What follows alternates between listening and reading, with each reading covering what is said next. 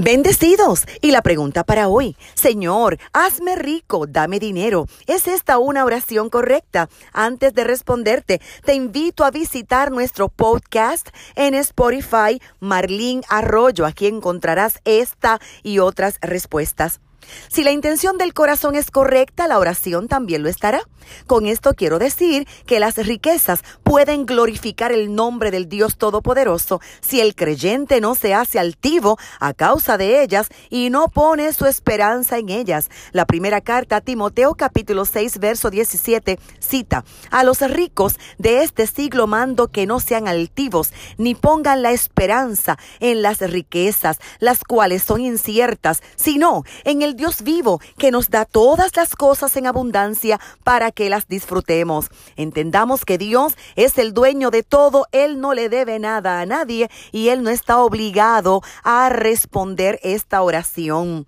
Pero todo lo que Él ha hecho es bueno y eso incluye las riquezas. El secreto es manejar bien el dinero y someterlo al señorío de Jesucristo. Para hablarte un poco de las sagradas escrituras, el rey David reconocía esto. Históricamente, los israelitas contribuyeron con sus pertenencias en la construcción del templo y David oró a Dios en respuesta de la siguiente manera. Cita el primer libro de Crónicas capítulo 29 versos 12 al 16. Las riquezas y la gloria proceden de ti, oh Jehová nuestro Dios, toda esta abundancia que hemos preparado para edificar casa a tu santo nombre, de tu mano es y todo es tuyo.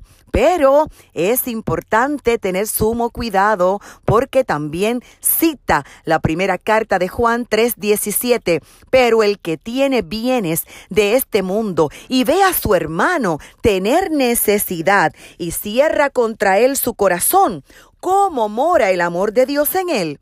Dios le da a cada uno su parte en esta vida. También dice el primer libro de Samuel 2.7, Jehová empobrece y él enriquece, abate y enaltece. Así que el corazón correcto aquí es importante y es entender que Dios sigue siendo el dueño de todo y tenemos que honrarlo con nuestro dinero. Al final de nuestros días nos iremos de la tierra sin nada. Lo dice Eclesiastes 5.15 como salió del vientre de su madre desnudo, así vuelve, yéndose tal como vino, y nada tiene de su trabajo para llevar en su mano. También lo cita la primera carta a Timoteo, capítulo 6, verso 7, porque nada hemos traído a este mundo, y sin duda nada podremos sacar. Entonces, nosotros somos administradores de las riquezas que Dios nos da. Romanos 14, 12 cita de manera que cada uno de nosotros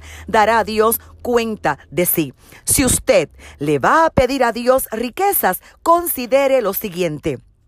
Uno, no deben usarse únicamente para sus propósitos personales, sino para los propósitos de Dios. Dos, somos responsables de lo que hacemos con el dinero. Tres, enriquecerse no puede ser un fin en sí mismo. Cuatro, un administrador fiel conforme a la palabra es usar las riquezas a la manera de Dios. Cinco, asegúrese de ser libre de la idolatría del materialismo. El materialismo dice que yo compro cosas para mí y para ser feliz. Y número seis, recuerde ser siempre generoso, dispuesto a compartir con otros de lo mucho que Dios le ha dado.